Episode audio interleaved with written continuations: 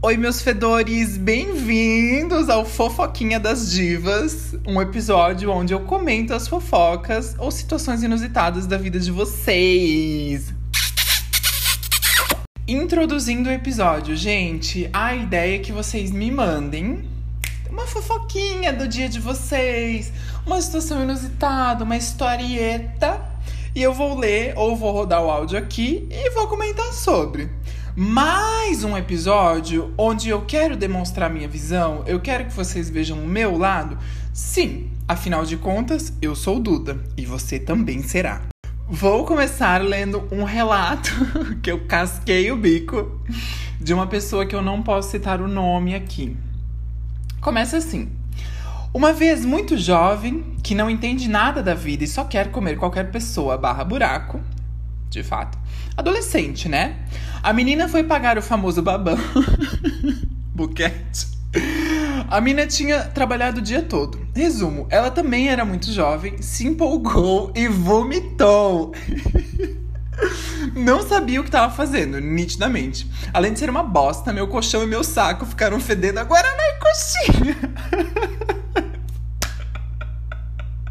Não, meus amores, espera lá. Aí para vocês verem a pujança, né, a importância de um bom boquitos no trabalho, né? Aquela confraternização. Ok, além de ser uma bosta, meu colchão e meu saco ficaram fedendo a Guaraná e coxinha. Eu conectei isso porque ela falou que teve um aniversário na empresa. Meu cérebro na hora já fez o favor de lembrar. Não consigo esquecer até hoje. Fiquei com mais pena do que qualquer coisa. Fui muito empático na hora, sério. A guria ria de nervoso e eu mó de boa, mas por dentro eu tava incrédulo. Olha, gente, esse é o meu local de fala, né? Vocês sabem, eu já fiz um podcast, que um episódio lá da primeira temporada, falando da sublime vez em que eu vomitei no cacete do bofe que eu tava ficando. Acontece, tá? Acontece. A minha hashtag dica para você é: não come muito, cuidado com o refluxo. Se tiver com azia, não cai de boca no cacete, que não vai dar certo. Próximo conto. Para o próximo áudio, agora vai ter um áudio muito chique. Eu tô toda conectada, né? Tô hypada na net. Eu preciso introduzir uma situação que é. Essa pessoa que me mandou, nós temos um amigo em comum. Esse nosso amigo, ele é um hétero meio chucro. Sabe aquela pessoa meio bruta? Ser simpático, ser gentil, não é o forte dele. Pelo contrário. E eis que recebo o seguinte áudio. Vamos lá, play. Esse nosso amigo em comum tava transando com a menina e ela tava de frente para ele e ele tava de frente para ela, né? Normal. Só que ele tava no escuro, diz ele. E aí eu acho que ele foi dar um tapa na cara dela. Só que tu conhece ele, né? É um cara meio ogro. E aí a menina, a menina levantou um pouco na hora. Resumo, ele deu um telefone na orelha dela. Ele falou que a menina ficou sentada no pé da cama porque tava com zumbido no ouvido. Gente, deu um telefone que gerou zumbido no ouvido. Agora você imagina a situação, você tá transando com a pessoa, toda aquela coisa sexy assim, você pensa, ai, me bate. E toma um telefone. Sabe aquele aquele bafão de virar cartinha? Só que no ouvido. Esse nosso amigo tem a mesmíssima energia de um áudio de manezinho, esses áudios de WhatsApp que a gente fica passando de grupinho para grupinho. E tem um áudio que o cara fala que ele vai transar com uma mina, uma mina que trabalhava assim, uma coisa da roça, era uma mina mais bruta, né? E aí ele fala assim: Meu Deus, cara, a mão dela era tão cascuda que quando ele pediu pra ir no banheiro, ela passou a mão na parede e eu falei: Ô, oh, cuidado aí, guria, senão tu vai tirar a tinta com reboco tudo. Então já sabem, né, gente? Vai transar com uma pessoa que é meio chucrona, meio da roça, aquele protetor de boca de quem luta Muay Thai e um protetor de cabeça, tá? Senão vai sair com zumbido no ouvido. Vamos lá, produção. Próximo conto. E esse tá grande, viu? Esse tá recheado. Gente, essa história eu fiquei assim, tácita. Não posso revelar quem me mandou, mas a história é muito boa. Começa assim. Bom, tudo começou quando no final de semana eu me tornei o que toda chinchola quer ser, uma gay com local. Adoro. Meus pais haviam viajado para relaxar no final de semana em uma cidade próxima, e eu tinha a casa toda só para mim.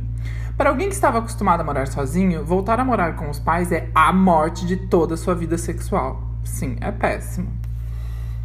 O ímã se reconstitui, as pregas voltam pro lugar, enfim. Era sexta-feira, uma procura frenética por todos os apps possíveis. É Grindr, é Hornet, é Tinder, é uma loucura. Botei a foto mais piranha que eu tinha disponível no perfil, alterei o nome para setinha para baixo com local, passivo com local, para quem não entende as gírias GLS. Servi a PrEP bem geladinha e nada de aparecer um macho sedento para me cadelizar. Ok, bati uma e dormi tristonha. Acordei no sabadão, última oportunidade para usufruir da minha casa sozinha. Com uma missão bem clara em mente. Hoje eu vou dar o meu cuzão até ele cair fora. Uh, delícia. Lá pelo meio da tarde, recebi um tap no grinder. Tap, gente, para quem não usa o grinder, é você manda um biscoitinho pra pessoa e ele faz turu, e aí significa que a pessoa tá interessada. É um tap, um, um oi, estou afim. Recebi um tap no grinder de um urso bem gostoso, todo tatuado. Já me mandou uma foto vestindo uma harness. Um, um, tá escrito um, um, tá? Era ali mesmo que eu ia me acabar. Entendam, para eu, que sou uma twinkzinha. Twinkzinha, meu Deus, a bicha com 2,10 de altura, toda peluda quer ser twink. Comprida e esbelta, de rostinho angelical, aí é verdade e que se interessa por caras grandes, peludos, etc, etc, não é todo dia que esse match acontece. Eu já vou fazer um off aqui na história que nós, chincholas, que gostamos de um xoxonho, porém somos chincholas magras, é uma tristeza, porque a gente não tá no patamar de pegar padrão, né? Então a padrão não olha pra gente. Mas a gente não pode pegar twink, porque twink normalmente gosta do quê? Do ursão, machão, aquela coisa, né? Aí a gente gosta de um xoxonho, mas xoxonho pega xoxonho. Então a gente tá numa situação de vulnerabilidade, é complicado. Seguindo aqui o texto. No Brasil tem muito essa cultura das gays só pegarem seus pares. Olha, eu acabei de falar disso. O que para mim é uma lástima. Enfim, Trocamos umas mensagens, vi que ele tinha um pauzão e logo ele estava na porta lá de casa. Ai, tá piscando. Bicha, foi uma fudelança classe A. Ai, tô ficando de pau duro. Horas transando, mil e uma posições e brincadeiras distintas. RS. Eu tenho certeza que o meu cu, nesta tarde de sábado, foi o cu mais feliz de todo o bairro. Ai, amigo. Fato é que, entre as transas, eu tô adorando as pontuações tão corretas, sublime, amiga. Nossa, que escritora, que, que talento. Fato é que, entre as transas, nós parávamos para respirar e conversar um pouco. E logo no começo, ele bem havia me dito que noite passada estava com uns amigos bebendo e algumas coisinhas a mais. E não me taca pra me deixa lá, que eu quero ficar assim, loucona. Eu que não sei boa, eu quem não sou boa nem fiz proerd, logo cantei a bola. Ah, eu tenho um pouco de Kay aqui. Oh, Jesus, dá um teco de Kay, querida. Pois não deu outra. A gay começou a contar de toda a tranqueira que já tinha experimentado. Me perdi. Comentou até que já tinha fumado crystal meth. Gente, pelo amor. Ri com a mão na consciência, pensando: meu Deus, é o crack dos Estados Unidos. Ok, não sou hipócrita. Tomo um quilo de droga com certa frequência. De fato. Inclusive usou o pichou dessa minha amiga incrível. Mas né, enfim. Assunto passou, voltamos a foder. Paramos, cheiramos um key, tomamos um gin e voltamos a foder de novo. Tal hora, quando estávamos em um destes intervalos, o cara me solta. Olha, eu queria fazer uma coisa que acho que você não ia gostar. Vou usar um pouco de cristal. Fiquei. Monte de ponto de interrogação. E falei que ele não ia simplesmente fumar uma pedra deitado na minha cama. O que me surpreendeu foi a resposta dele. Gente, agora quem tá de pé senta. Não, fica tranquilo, ele disse, né? Não é fumar, não. A gente pega uma seringa sem agulha, coloca o cristal ali diluído e injeta no cu. Pelo amor de Deus, Polícia Federal, Proed, alguém faça alguma coisa. Isso mesmo, gatinhas. Injeta no cu. Não acabou por aí. Diz ele ainda que esse método era melhor, pois tinha uma eficácia. Ó, oh, gente, trazendo os dados científicos, né? A importância da ciência no Brasil. Pois tinha uma eficácia de 60% comparado a fumar. Mas, pelo menos, não detonava seus dentes. gente, a gente precisa falar sobre a importância dos dentes brancos e saudáveis, a higiene, a saúde bucal na vida de um gay. E meu cachorro latindo no fundo, sempre se fazendo presente. Por fim, é, cada dia que passa, inventam um jeito novo de ficar doidona. Assinado Charlie Xbox 360. Eu vou dizer para vocês que eu gostaria de ter argumento, eu gostaria de ter o que comentar, mas eu não consigo. Eu tô vendo que é um investimento que é em vão. Porque a história por si ela já, ela já fala. Ela fala tudo, gente. Crystal meth no cu, diluído em uma seringa. Olha, gente, eu já vi muita coisa nessa minha vida. Eu já usei muita coisa nessa minha vida. Agora, cristal diluído no cu. Olha, eu vou deixar para vocês, tá? Aí você vê o que você faz com essa informação. Produção, vamos lá. Próximo áudio. Esse aqui, ele é um clássico da história de vida de minha amiga Nicole. Ele é um, um, áudio um pouquinho longo, mas a gente vai ouvindo e comentando porque é uma história que tem muitas nuances. É um, um roteiro de muitas faces, sabe? Então a gente precisa ir digerindo parte por parte. Vamos lá. Só vou introduzir o começo para vocês não ficarem perdidos, que é Nicole foi pegar um jogador, acho que de futebol ou basquete, não sei, da Europa, que estava no Brasil. E aí, a gente dá início à nossa viagem. Tá. É, foi assim, tipo, ah, sei lá, né? Tipo, jogador da Europa e tal, e não, não, não. Enfim, né? Já foi toda bobinha. Cheguei na casa do menino, meu, ele tinha acabado de comer macarrão com ovo frito. Meu, tava um cheiro de ovo na, na casa inteira, aquilo ali já me irritou horrores, né? Cheiro de macarrão com ovo frito. Guardem essa informação que é importante. A aromatização, o preparar do ambiente, ele evoca né, a sensualidade. O homem sempre com um tato absurdo. Mas beleza, beleza, né? Quem nunca? Ok. Ah, eu sempre. Aí a gente começou a se pegar, se pegar, já foi tirando a roupa, já foi, já foi bem direto, assim, porque sexo, né? Delícia, delícia. Aí tá, daí botou uma musiquinha meio pans. Aí chegou um Destiny Child, assim, uma Beyoncé, um negocinho assim. Um Michael Jackson também. Pô, mano, no meio de sexo, metendo, metendo, metendo e, encantando, né? Destiny Child. E, ah, atingindo todas as notas vocais, assim, meu. Tudo bem aguçadinho, bem certinho, é beleza. Gente, eu vou ter que fazer uma pausa, porque assim. A Nicole tá sendo tímida ao contar essa história, tá? Eu acompanhei a, a tour quando aconteceu. Eu vou dizer para vocês o seguinte. Não foi assim. O cara tava bombando lá, tava lá, ele estava fazendo o trabalho sujo, delícia. Começou a tocar Destiny Child, agora você imagina um jogador, né? Veio lá da Europa, um machão gostoso em cima de você. Começou a tocar Destiny Child na playlist. Pasme, ele começou a cantar e aí que mora o negócio. Ele começou a cantar Destiny Childs enquanto fazia o trabalho sujo e focadíssimo, mais focado na música do que na performance. A performance musical, o sangue estava direcionado para as cordas vocais. Então a Nicole foi muito tímida ao dizer que ah, estava cantando. Não. Ele estava transando e ele estava fazendo uma performance das Destiny Childs e não do sexo. Imagina um macho em cima de você cantando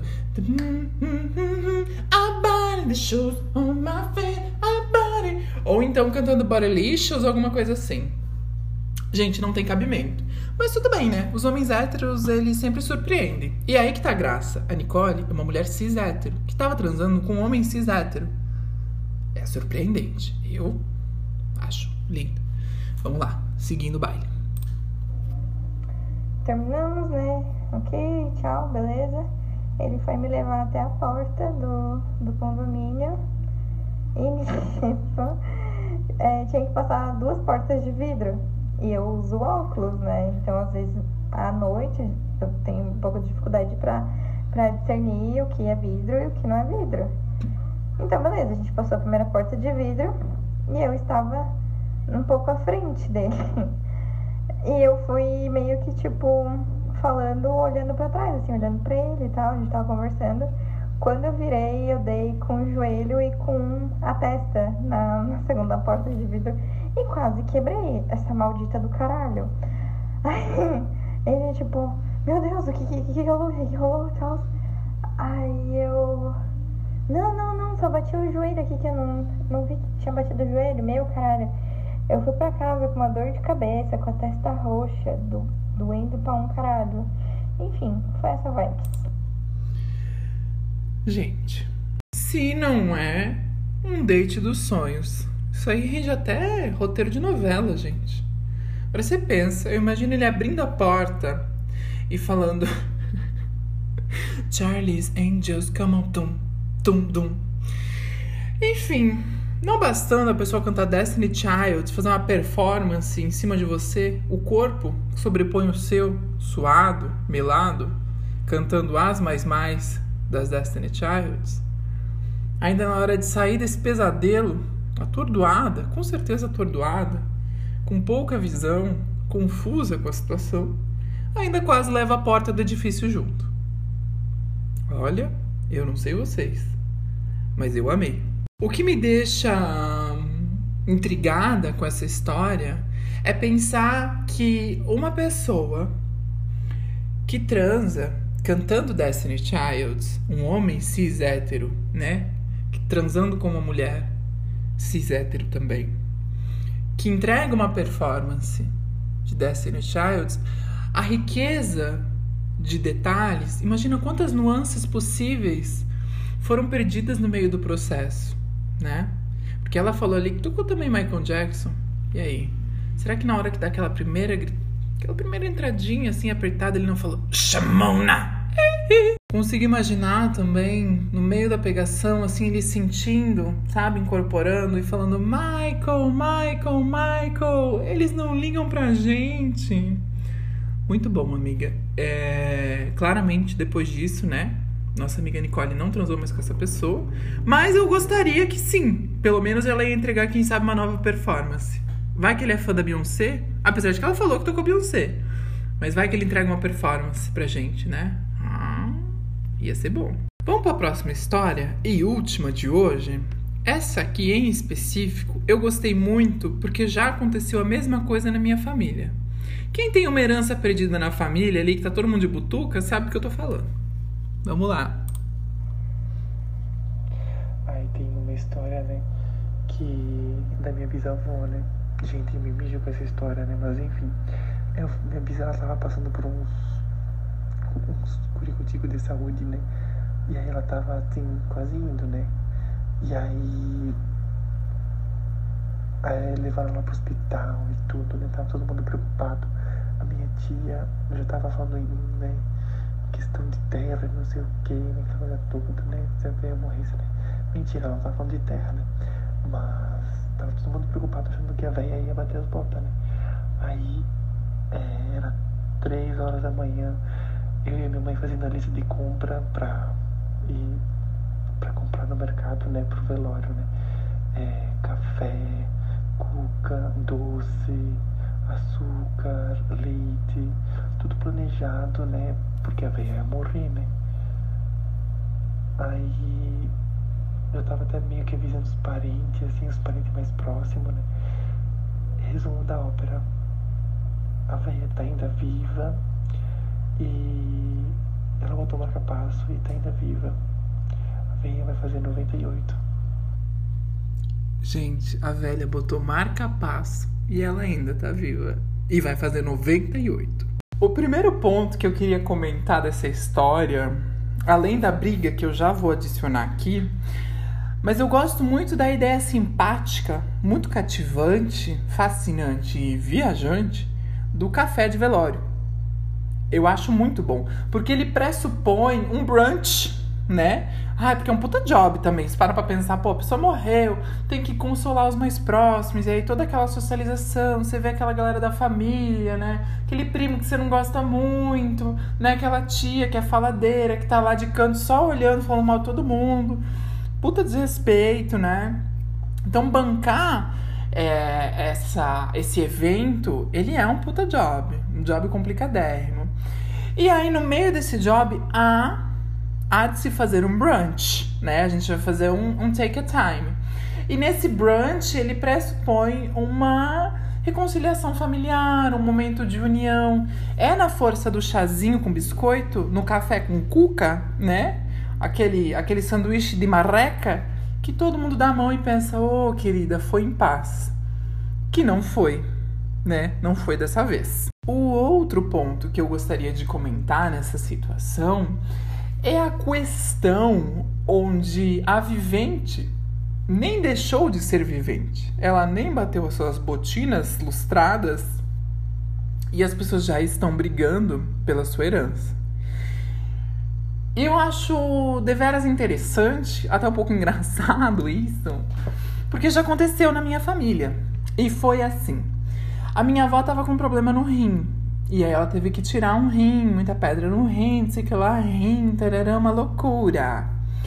E ela ficou internada no hospital. E ela tava muito mal. Ela tava indo pras cucunha mesmo, né?